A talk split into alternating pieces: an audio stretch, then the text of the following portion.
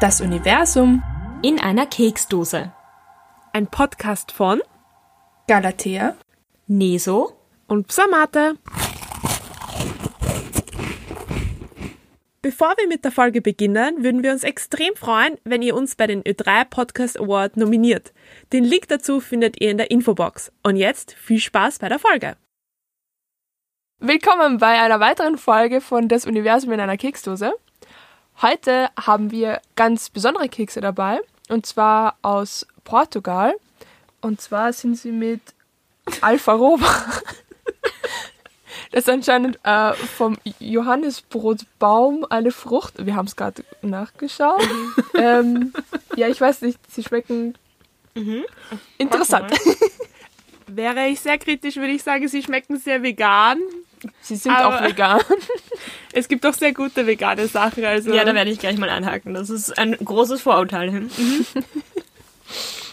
aber sie sind sehr interessant. Also bisschen neutral vom Geschmack, aber dann irgendwie auch doch nicht. Würde ich jetzt mal sagen. Das ist mein. ich finde sie eigentlich recht gut. Sie sind nicht so süß. Das stimmt, süß sind sie nicht. Wir haben ja in der letzten Folge uns irgendwie ein bisschen schon was angeschaut zum Universum, oder? Mhm. Nee, so? Jetzt haben wir schon die Kekse vorgestellt und wir wollen ja hier jetzt den Keksen noch auf die Spuren kommen. Und haben ja jetzt letzte Folge wirklich komplett am Anfang vom Universum begonnen. Und da haben wir ja festgestellt, dass der Edwin Hubble entdeckt hat, dass sich die weit entfernten Objekte, wie zum Beispiel Galaxien, also eben diese riesigen Sternengruppen, sich von uns wegbewegen. Da haben wir auch ein gutes Beispiel dazu, wie man sich das so ungefähr vorstellen kann, so die Ausdehnung des Universums. Stellt sich mal vor, wenn ihr so einen Luftballon aufblast. Wir mit unserer Heimatgalaxie, der Milchstraße eben, wir sind an einer Stelle auf dem Luftballon. Und wenn man den jetzt quasi aufpustet, dann wird die Oberfläche von diesem Luftballon größer und die einzelnen Stellen auf dem Ballon, die bewegen sich eben voneinander weg. Also es breitet sich einfach da die ganze Oberfläche aus. Und das ist jetzt so ungefähr so ein Beispiel, wie man sich so die Ausdehnung des Universums vorstellen könnte. Ja, das ist eigentlich ein ziemlich cooles Beispiel, weil das kann auch jeder super zu Hause mal ausprobieren. Man braucht einen Luftballon und einen Permanent Marker. Jedenfalls ähm, muss man sich vorstellen, wenn sich alles so dann von uns wegbewegt, also wenn alles immer größer wird, kann man auch den Umkehrschluss machen und ähm, sagen, das heißt, irgendwann muss alles mal ganz nah beieinander gewesen sein. Und diesen Beginn, war, wo alles ganz nah beieinander war, das nennen wir den Urknall. Und bei diesem Urknall, da war eigentlich schon alles vorhanden, wie äh, Samate auch letztes Mal schon erklärt hat. Genau, also dieses Universum, unser Universum, begann sich dann eben aus einem winzig kleinen Punkt heraus auszudehnen und irgendwann war dann das ganze Material, also die Materie, wie man auch sagt, nicht mehr so fest zusammengedrückt und dadurch ist es auch ein bisschen kühler geworden bei uns im Universum. Und zwar so kühl, dass sich die ersten Atome bilden konnten und dass sich auch das Licht frei ausbreiten konnte. Genau, und das ist ja jetzt eben so eine Zusammenfassung von dem gewesen, was jetzt letzte Folge so passiert ist. Und wir wollen jetzt natürlich weitergehen und uns Schritt für Schritt so an die Kekse herantasten und schauen, was es da überhaupt mit denen auf sich hat oder mit denen zu tun hat, das Universum. Deswegen werden wir jetzt in der Entstehungsgeschichte ähm, des Universums ein bisschen weitergehen. Und da hat Psamata heute noch ein bisschen was vorbereitet. Ja, dann schauen wir gleich ein Stückchen weiter. Wie schon Neso und Galatea gesagt haben, sind wir stehen geblieben bei dem Punkt, als das Universum kühl genug war, dass es sozusagen durchsichtig war. Das heißt, das Licht konnte sich, oder die Lichtteilchen besser gesagt, konnten sich dann frei ausbreiten. Sie flogen in alle Richtungen davon und bildeten eine Hintergrundstrahlung im Universum, das heißt Materie überall und dazwischen eben die Strahlung, die sogenannte Mikrowellenhintergrundstrahlung. Und, das wird jetzt vielleicht den einen oder anderen überraschen, aber die kennen wir alle, davon bin ich überzeugt. Hä? Bist du dir sicher, dass das alle kennen? Zumindest das ältere Publikum wird das auf jeden Fall kennen und eigentlich auch die Jüngeren, weil Radio hören tut, glaube ich, jeder von uns, oder? Aber was hat das mit dem Universum zu tun? Hast du noch nie das gehört? Ah, das ist die Mikrowellenhintergrundstrahlung? Okay. Ja, das ist eben diese Strahlung, die wir mit unseren Antennen heutzutage noch auffangen. Und so ist, hat man sie auch entdeckt. Also in den 70ern war das, glaube ich, dass man eben sich gedacht hat, was ist eigentlich dieses Rauschen, was man dauernd hat. Früher, das wissen jetzt die älteren Zuhörer und Zuhörerinnen, hat man ja beim Fernseher auch dieses Rauschen gehabt, wenn der Sender sich nicht hat einstellen lassen. Ah, das Oh, kenn ich dieses auch noch. graue ähm, Hintergrundflackern da am Fernseher. Genau, genau. Und das Spannende ist, dass die Hintergrundstrahlung, wenn man sie sich jetzt vorstellen will, wie sie aussieht, kann man sich das eigentlich so ähnlich vorstellen wie dieser weiß, grau, schwarze. Gefleckte Hintergründe. Genau. Das heißt, manche Flecken sind heller, manche sind dunkler. Und wenn man sich das jetzt vorstellt, dass unser ganzes Universum so hell-dunkel ist, eben dieses Rauschen, dann kann man diese helleren Stellen mit Stellen im Universum gleichsetzen, wo mehr Materie ist. Das heißt, wo mehr Atome sich angesammelt haben. Okay. Okay, das heißt, an diesen dunklen Flecken quasi ist recht wenig Materie und da, wo es eben heller ist, so diese helleren weißen, grauen Flecken, da wäre dann quasi mehr Materie. Genau, da haben sich die Atome dann angesammelt und nicht nur ein paar, sondern es wurden immer und immer mehr. Und diese Atome haben auch, wie wir es von der Erde kennen, eine Schwerkraft, eine Anziehungskraft, haben sich somit zusammengehäuft, sich gegenseitig angezogen. Da würden wir den Begriff Schwerkraft nochmal kurz erklären. Ja. Galatea, magst du das machen?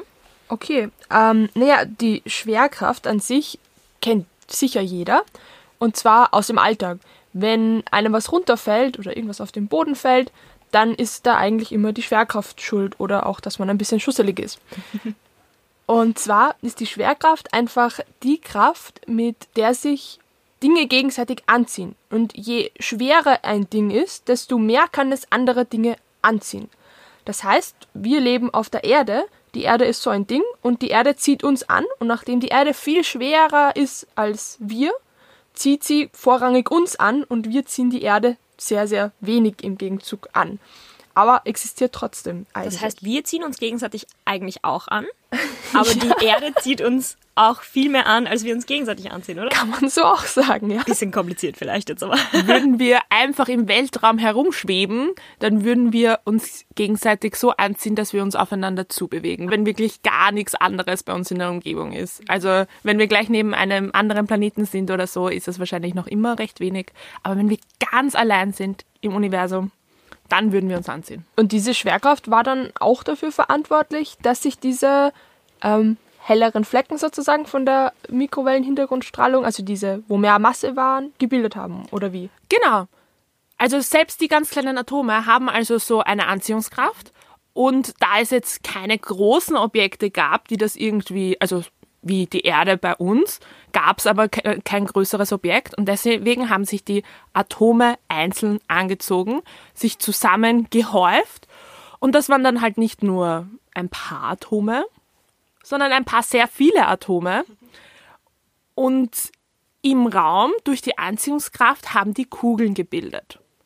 Und diese Kugeln wurden immer größer und größer. Und man kann es sich jetzt vorstellen, wenn das immer mehr Atome sind, die jetzt durch die Anziehungskraft in die Mitte drücken, wird es in der Mitte sehr eng und dadurch auch sehr heiß.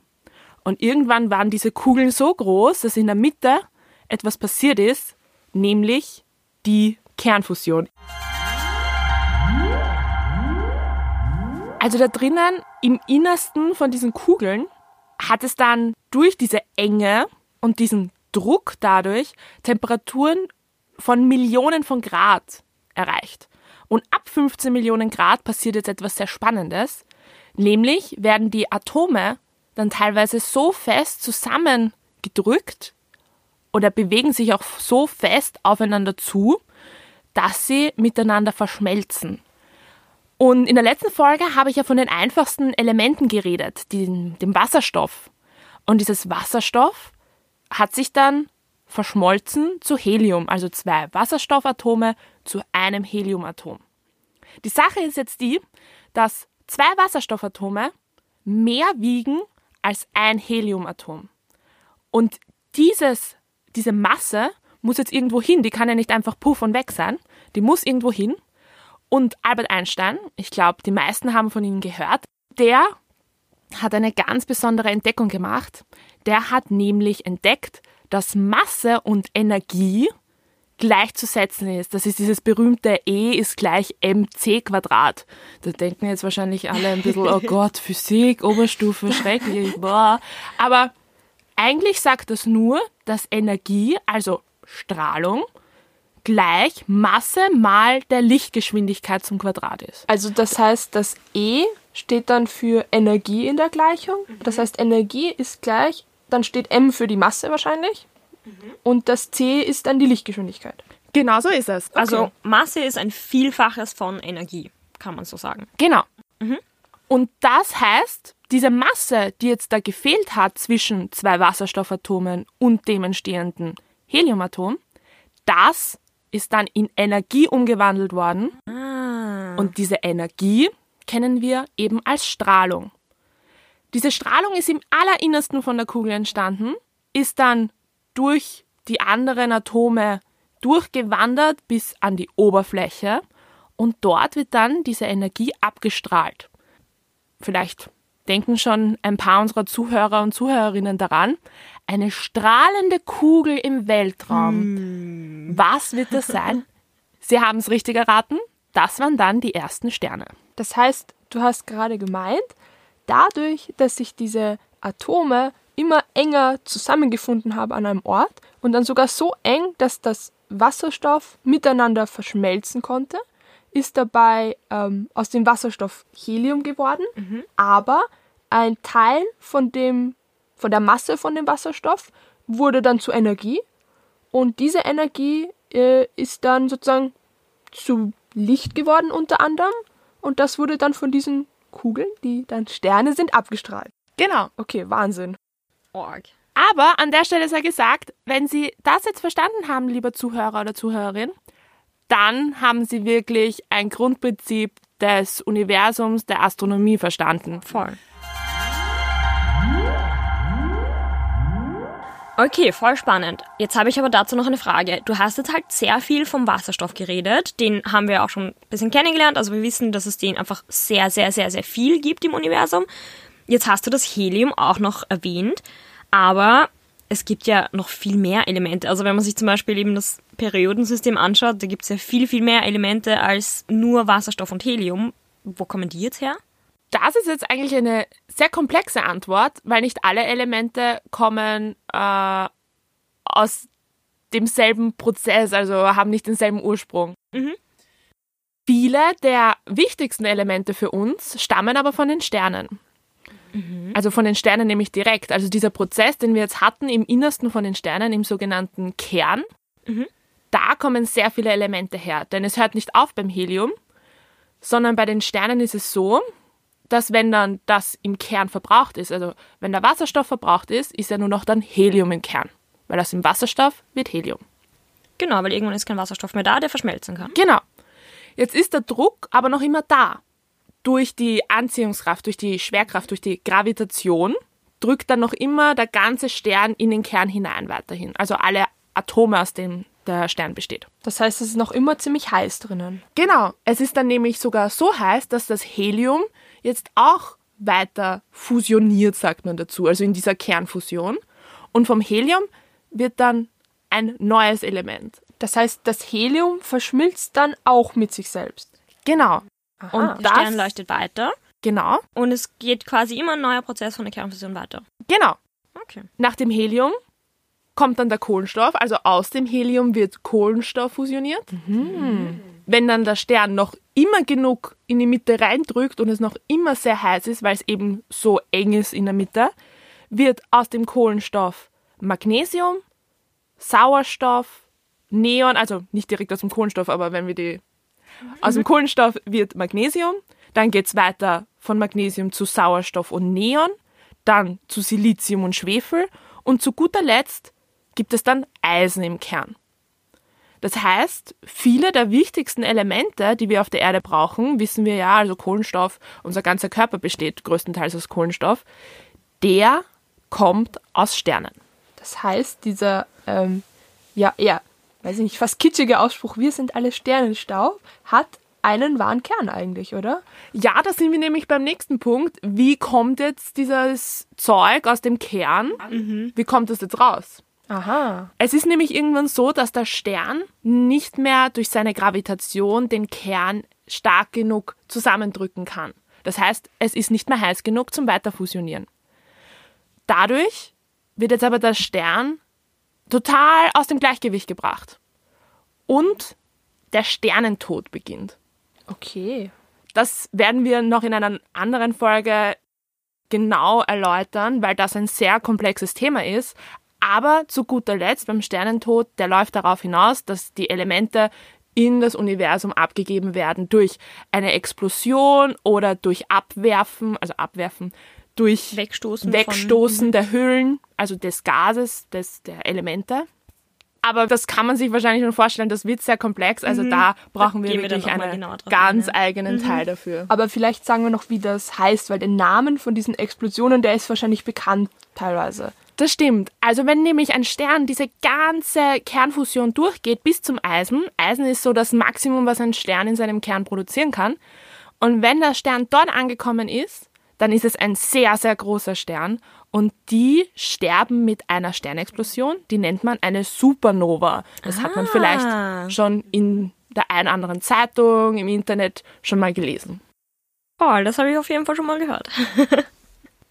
okay, also so eine Supernova ist jetzt einfach quasi ganz simpel gesagt eine sehr, sehr energiereiche Explosion von einem Stern, oder? Genau. Okay. Und durch diese Explosion, man kann sich ja vorstellen, man kennt ja Explosionen von der Erde, da wird wahnsinnig viel Energie frei. Ja. Und durch diese Explosion konnten auch andere oder höhere Elemente als Eisen gebildet werden, zum Beispiel Gold. Etwas, was für uns eigentlich allgegenwärtig ist.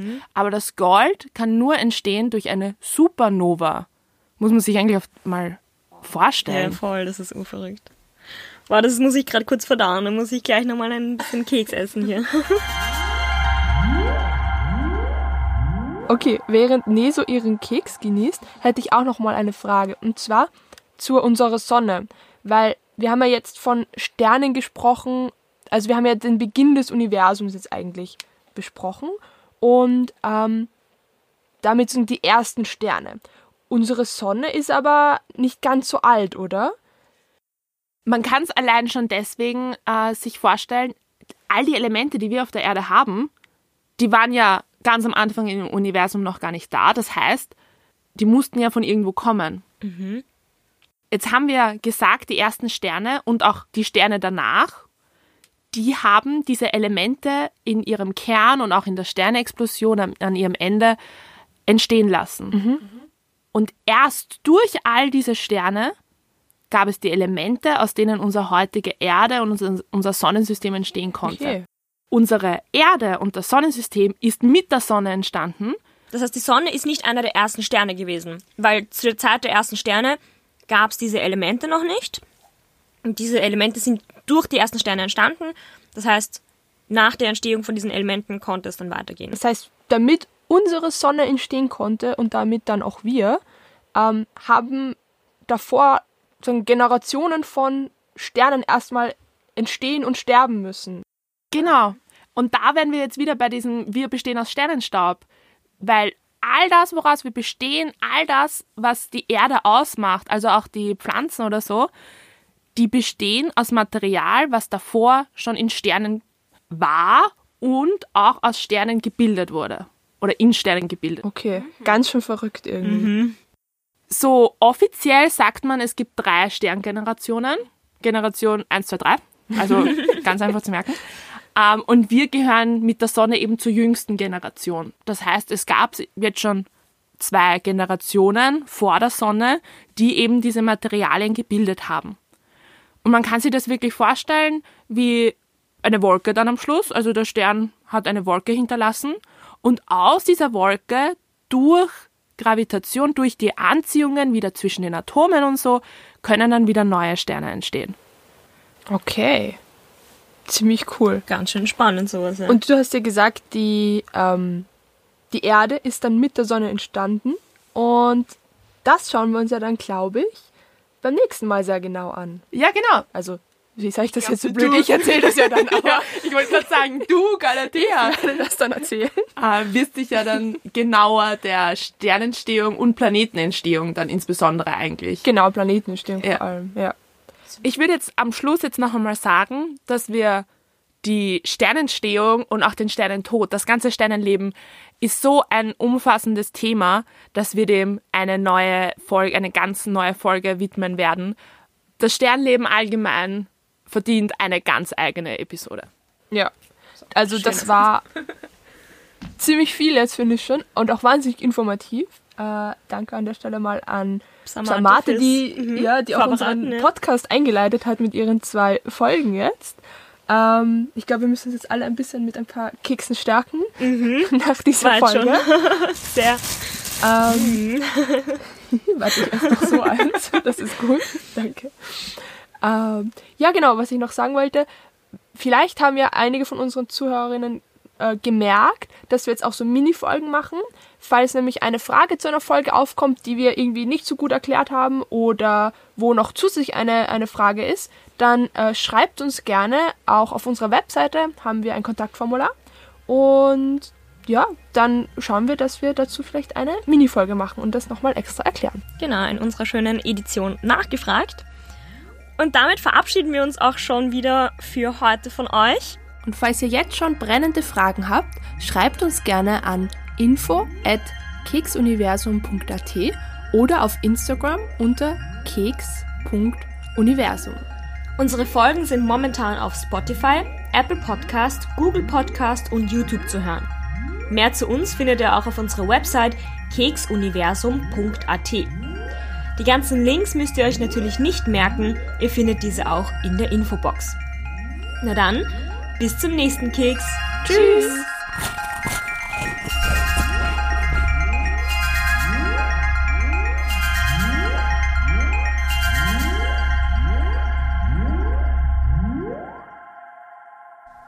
Um einen groben Überblick über die Themen zu verschaffen, sind einige Informationen vereinfachter dargestellt, als sie in Wirklichkeit sind. Wir gehen in weiteren Folgen genauer auf einzelne Themengebiete ein. Für Fragen und Anmerkungen schreibt uns gerne eine Mail. Über Wirkungen und unerwünschte Nebenwirkungen von Keksverzehr fragen Sie Ihren Arzt oder Apotheker.